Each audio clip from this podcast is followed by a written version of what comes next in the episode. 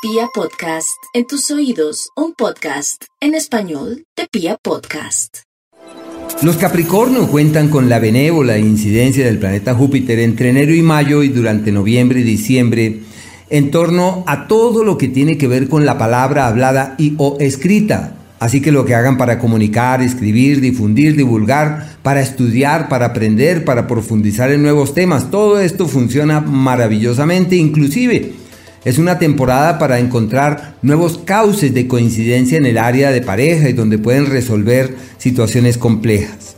A partir de mayo y hasta, hasta octubre, una temporada decisiva para definir dónde deben vivir es la negociación sobre una propiedad. Los cambios en el escenario familiar serán amables, fiables. Es la época de soltar amarras, de decantar cosas de tiempos precedentes. Saturno, que avanza por el eje de las finanzas, es clave para que de una vez por todas tomen las riendas de su futuro económico, que constituye de una u otra manera su gran prioridad. Cuentan con bendiciones, sino que si no las ven de manera vívida, de pronto hasta se preocupan, pero tienen bendiciones y soluciones que la vida ofrece.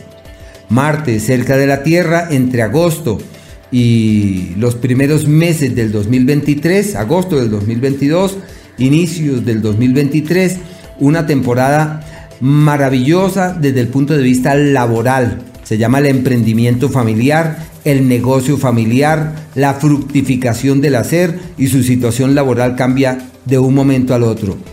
Eh, surgen soluciones, oportunidades eh, no imaginadas que pueden cambiarle la historia. Yo sé que los Capricornio quieren tenerlo todo controlado y previsto, pero son situaciones que llegan y las veo amables, la salud de mucho cuidado, miembros superiores, las clavículas, los brazos en términos general, de mucha atención también por la presencia de Marte en ese escenario.